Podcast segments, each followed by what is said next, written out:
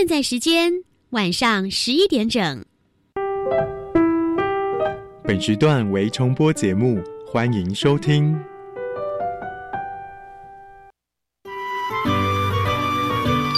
艺术是科学的魔术师，科学是艺术的工程师。原来艺术与科学其实是一体两面的。对啊，科学可以帮助我的艺术学习更有效率。没错，跨领域多元学习，让艺术脑遇见科学脑。马上来加入今晚的青春创学院。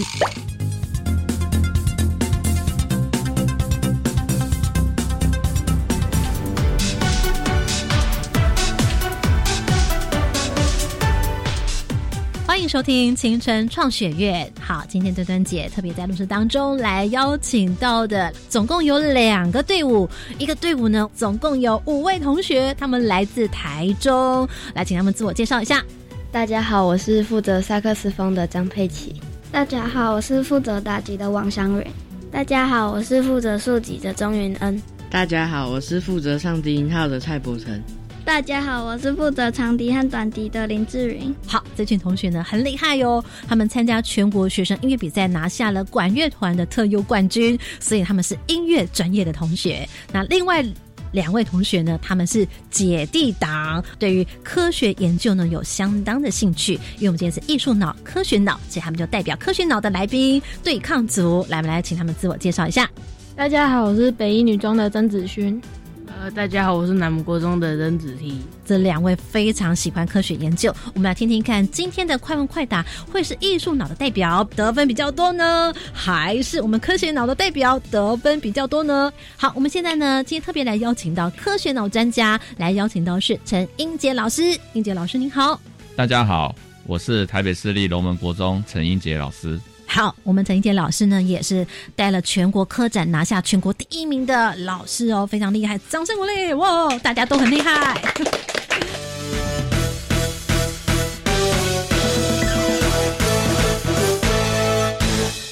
节目中，此刻现在我们要来进行是科学脑。那么在这回呢，就要请老师来带领着我们一起来进行快问快答、三题闯关，看看你能过几关。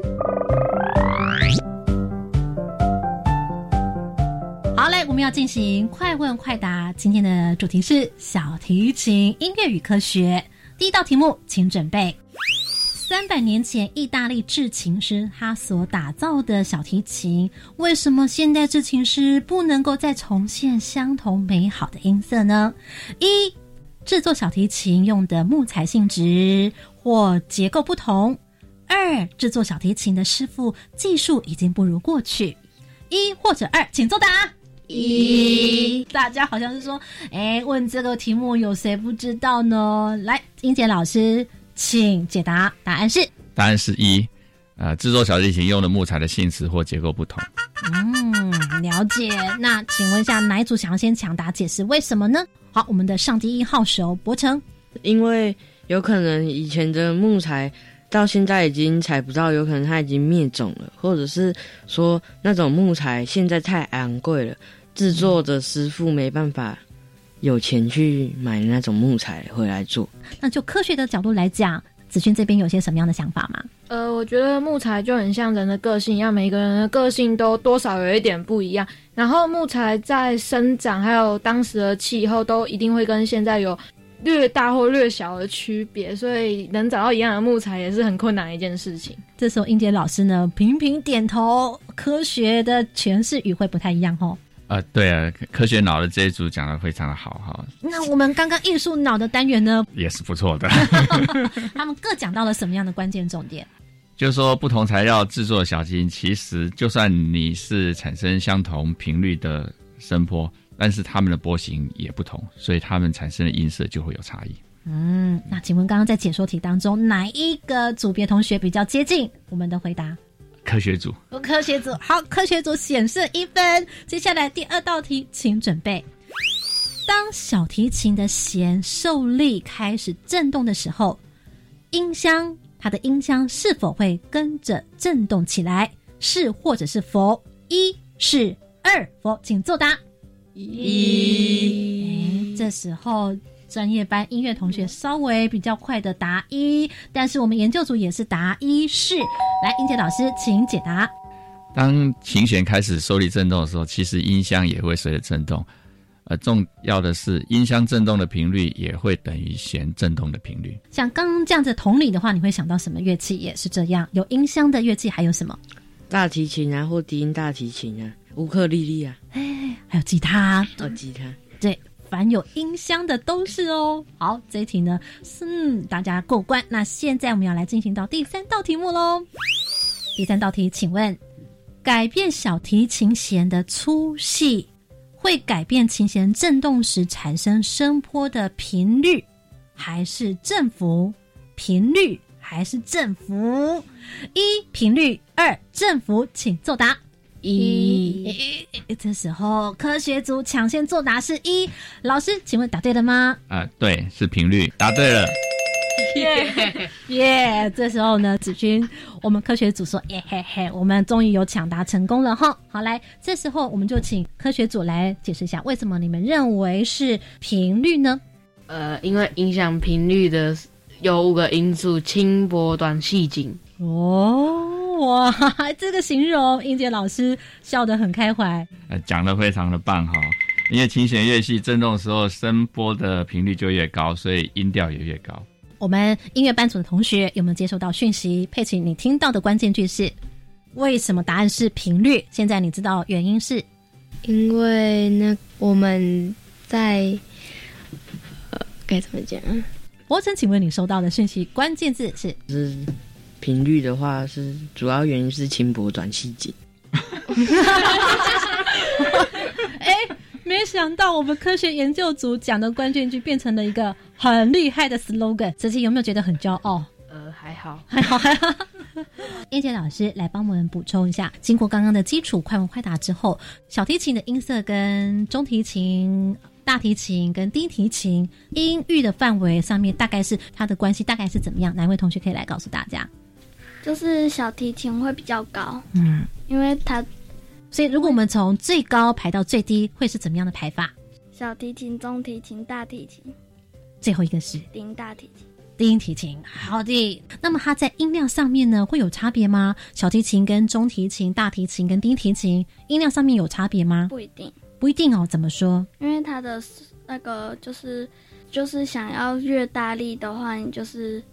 越大力，所以你指的意思是说，如果想要音量越大的话，你当然你的力度要越大。你指的是在出力的方面，对不对？对。那在一般如果是出力都一样大的时候，请问一下，呃，小提琴、中提琴、大提琴或低提琴，它的音量上面会有不同的差别吗？小提琴的音量会比较变得比较小吗？不会。诶，那为什么你知道吗？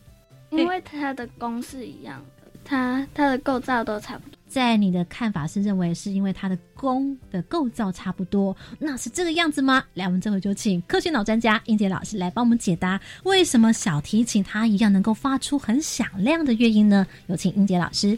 呃，我们一般会想说，哎，那个大提琴比较大，那声音应该会特别的响，对不对？呃，其实刚才同学回答的非常好，你要让声音越大声，其实你要给它越多能量，就说你在拉弓的时候，你可能要用比较大的力气。但是我们现在的问题在于说，哎，小提琴体积这么小，为什么还可以有那么大的声音？那其实是这样的，虽然说小提琴的弦很细，而且呢，它的表面积很小。如果只是光靠弦的振动的话，说可能带动影响的空气的量就非常的少，所以声音其实不够响，很难把这个乐音传到我们人的耳朵里面。所以为了增强空气分子振动呢，我们就会把这个弦扣在这个音箱上面。所以，当你这个弦受力开始震动的时候，其实音箱也就跟着震动，啊，而你弦振动的频率跟这个音箱振动频率是一样的，所以整个琴板呢都会跟着震动，它就会提高跟空气分子碰撞的接触面积，也就是会有更多的能量呢传递到四周的空气，提高这个辐射声音能量的效率。这也就是为什么小提琴虽小，可是仍然可以产生非常响亮声音的原因。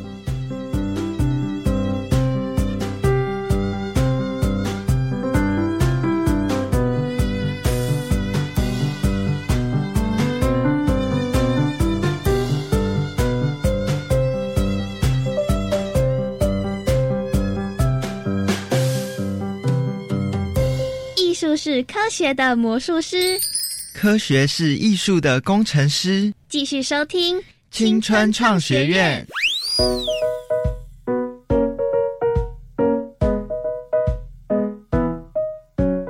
好，刚听到了我们科学脑专家应杰老师的补充之后，来，最后我们要把麦克风来请问一下我们的科学研究社同学子勋跟子琪呢？你们刚刚听到的关键句是？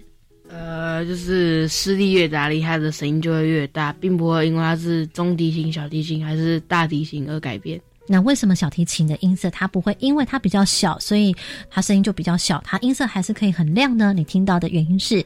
呃，因为他们的实力都差不多。啊！这时候突然子勋姐姐打了一下子提弟弟，来，子勋姐姐，你有什么想补充？哦，我觉得重点应该是，因为我们现在如果只有一根绳子，我们也可以发出声音。嗯，那为什么小提琴可以传这么远？就重点应该要摆在音箱上。嗯，音箱上面的影响是什么？哦，音箱就是增加它可以拿来震动的空气。你再解释一次，音箱可以怎么样？音箱就是提供了弦发出声音，发出声音之后，然后它聚集了很多空气，可以来一起震动。嗯，因为当弦震动的时候，音箱就会跟着震动。那这时候弦的震动的频率跟音箱震动的频率会会一样，震动会一样的话，就会造成震动一样就会造成共鸣，共鸣就会变得很大声。哎，英杰老师是不是呢？非常棒，耶！哦，掌声鼓励。那。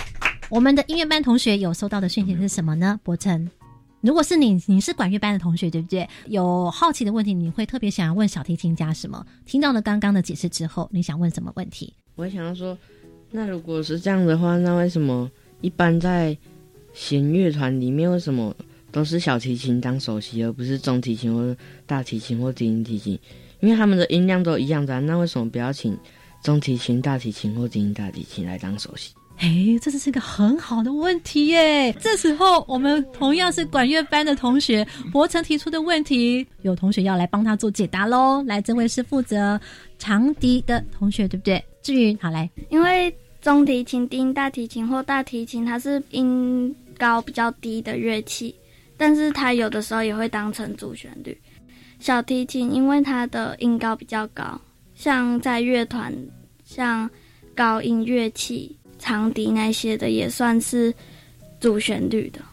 好，这是我们志宇同学他的解释方法。那至于到底还有没有更精准或者是更完整的解释方法，我们留待后头的艺术脑专家、科学脑并用一起来请专家来帮我们做解答喽。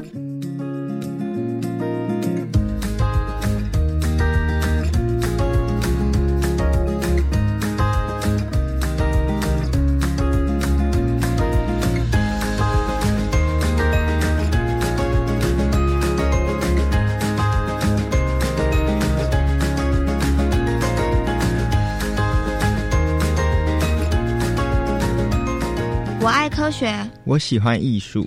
科学是理性的，艺术是感性的。等等，话可不一定这样说哦。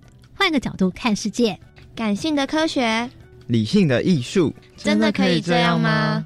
欢迎继续收听青春创学院。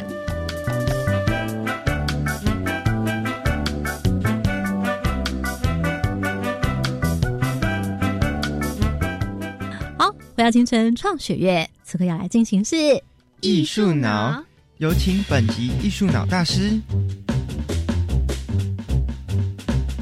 回到青春创学院，理性看艺术，感性化科学。我是端端。好，刚听到我们前面单元同学的分享之后，哇，有没有开启你对音乐跟科学的联想力呢？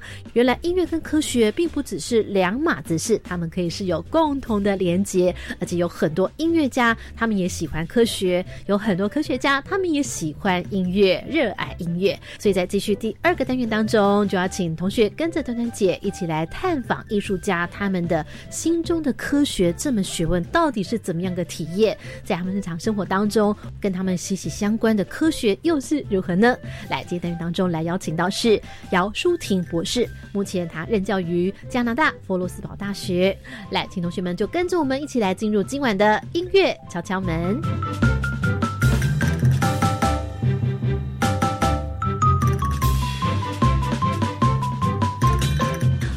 回到青春创学院，此刻要来进行是艺术脑，有请本集艺术脑大师。当中来欢迎这位呢小提琴博士，来欢迎舒婷。Hello，舒婷你好。嗨，墩墩你好。我们常常会听到说什么小提琴民琴啦，或者是小提琴呃古琴越古老的越好啦。为什么说小提琴越古老越好啊？呃呃，斯拉瓦蒂琴来做个比喻好了。嗯，当时的环境跟现在很不一样，当时木材还有漆。还有各方面的条件也跟现在很不一样，所以那个时候所产生出来的乐器，现在来讲，我们是觉得它是声音是非常好的，但是我们没办法模仿哦，因为我们没有同样的环境啊，没有同样的木材。那时候的木材已经不可考了，这样子对，甚至我们也没有同样的漆，我们的原料不一样，所以产生出来的效果不一样。所以就变成说，这样子乐器就越来越珍贵。可这件事情非常有趣哦，就是说，好，它可能经过三百年，事实上它的并不是老化，反而是让它的音色越来越被开发，是这样意思吗？对，因为有很多很多不同的啊演奏家在演奏这样的乐器，反而开发了它的声音。啊，每个人演奏的方式不太一样，所以让琴的震动也不一样。可以打个比方啊，比如说啊，譬如说我们的面板的震动方式跟啊。琴桥还有音柱还有啊背板都不一样，那每个人拉琴的方式都会有一些不一样，不可能完全一模一样。所以当我拉琴，我的乐器所产生的震动跟另外一个人是不一样的。那经有很多很多不同的人在拉琴。那这样子，这个琴就会被开发出来不一样的声音。如果对你来说，这个小提琴对你来说拿在你手上，特别就会开发了它什么样呢的区域，或者是什么样的音色呢？譬如说，我这个乐器，因为它是新的啊，就说是当代的乐器嘛，嗯，刚拿到的时候就会觉得，嗯，好像声音很难发出声音，很难发出漂亮的声音，声音有点点紧。我不想用这个这个方式形容，就是说我要拉一个音，我觉得我都要费了九牛二虎之力才能拉出一个声音，哦，没办法很轻省。但是当你越练的时候，你就发现，哎，怎么越来越好拉？然后再加上有一些调整，譬如说啊，定期的把琴带回去啊店里面，然后啊小提琴的店里面，请他们做一些啊调整啊，譬如说音柱啊，啊桥啊，调整到我喜欢的位置。调整什么样的位置啊？譬如说啊，琴桥的高度，嗯，还有琴桥的做法，嗯，不同的形状，有一点不同的角的不同的形状，啊，落点不一样，还有我们呃琴本身里面有一个音珠，这也很重要，它的位置，当它调整到不一样的位置的时候，它震动的幅度就不一样。嗯，所以我可以，譬如说每年定期的回去做一些调整，然后我就可以开发一些新的不一样的音色。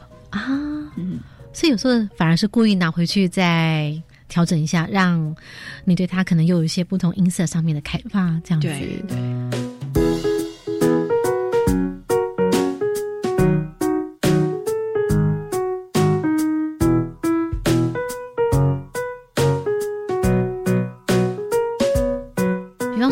会跟他讲说，呃，对你来说，你本来在刚开始的时候，你希望他怎么跳？在一开始我拿这个乐器的时候，啊，它的一弦跟 G 弦是很亮、很大声，但是它的 A 弦跟 D 弦并没有很。突出，嗯，就说我们啊早期的啊演奏家很喜欢这样的效果，譬如说海飞兹啊那样子，他们很喜欢一弦很亮，所以表现出很啊炫技的效果，或是 G 弦很厚重的声音，就像一个音响系统，你的高音跟低音都很棒，但是你中频就是比较没有这么有特色，这样。哦，这这就很像我们喜欢音响的这种。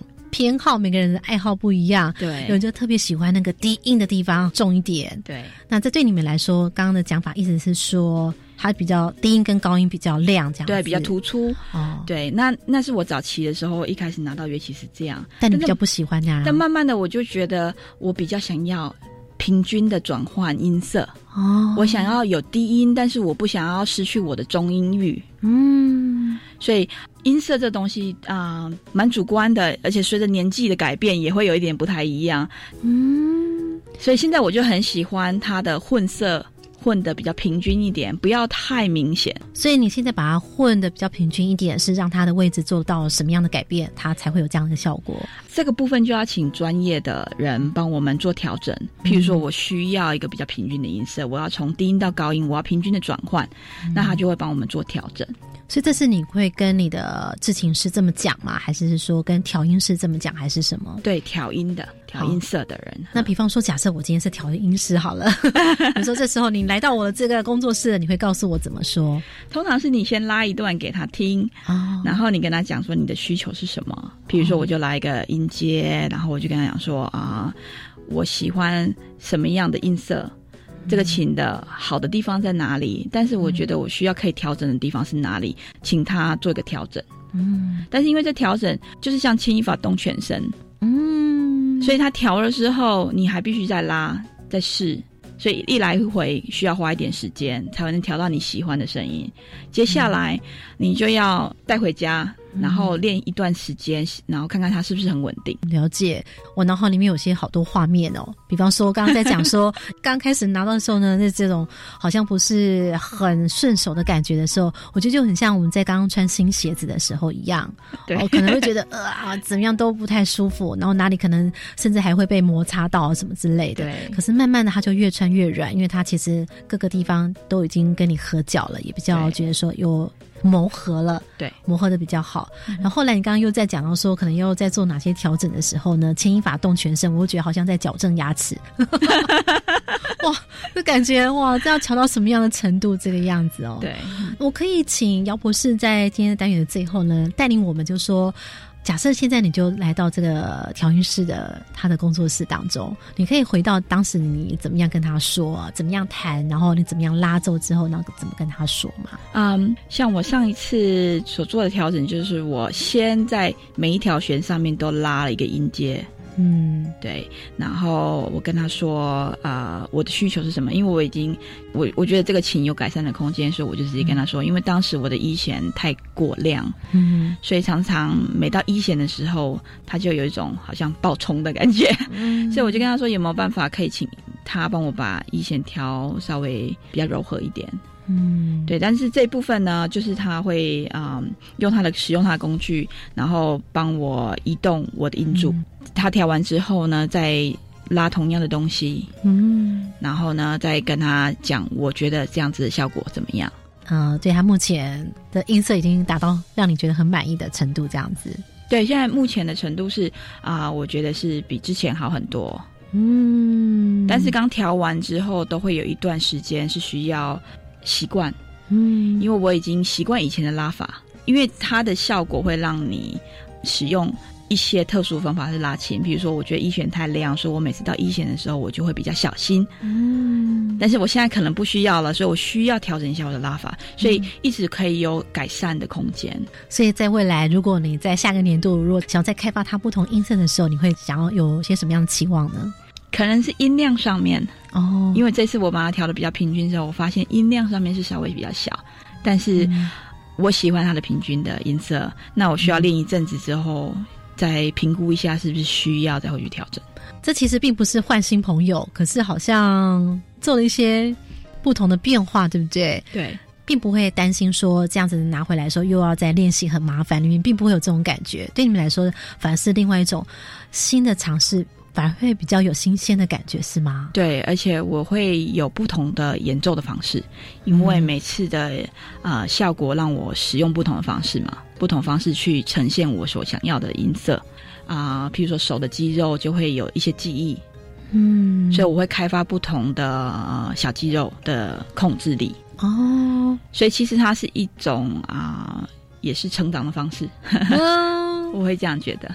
啊，你刚刚有特别讲到，比如说像某一种不同的阶段，可能你对他会有一些不同的喜好，这怎么说呢？譬如说小时候就会很喜欢拉琴，很大声，很炫，只要是这样的声音，我就会很喜欢。就大家都听到我的声音，每一条弦都很大声，这样对，然后很饱满的声音。嗯，小时候没有办法体会像刚刚拉的贝多芬的第二乐章的那种感觉啊，那种音色啊，从比较抒情。小时候没有办法感受这样子的音效，就是会觉得大声就是好听，所以那个时候我很喜欢音量大的乐，就是乐器，但是没有考虑到音色。但是年纪越越大，啊，接触曲目越越多，你就会想象，嗯，那我的琴有没有办法发出很漂亮的德布西的声音？譬如说比较梦幻一点的，然后或是说比较厚重一点的声音，比较老一点的声音。有一个阶段又很喜欢很甜美的声音，嗯，对，譬如说在学莫扎特的时候，就很喜欢很甜美的声音，糖再加多一点都没有关系。所以这时候就难怪可能会有不同的小提琴，对不对？对，然后因为也接触不一样的小提琴，就发现每个乐器其实都有不一样的音色。所以当脑海中有记得，譬如说这个乐器它的音色就是特别甜美，嗯，然后这个乐器就是特别厚重，嗯，然后或者说这个乐器就是特别沧桑。我曾经拉过一个乐器，它听起来就是有一点点沙沙的声音，哎，听起来就是老老的。是，可是那是我比较年轻的时候用的，所以我就觉得我不是很喜欢。嗯，可是现你会记得那个声音，所以当你在接触不同的曲目，然后转换不同的乐器的时候，其实继续在发展你喜爱的声音，这样。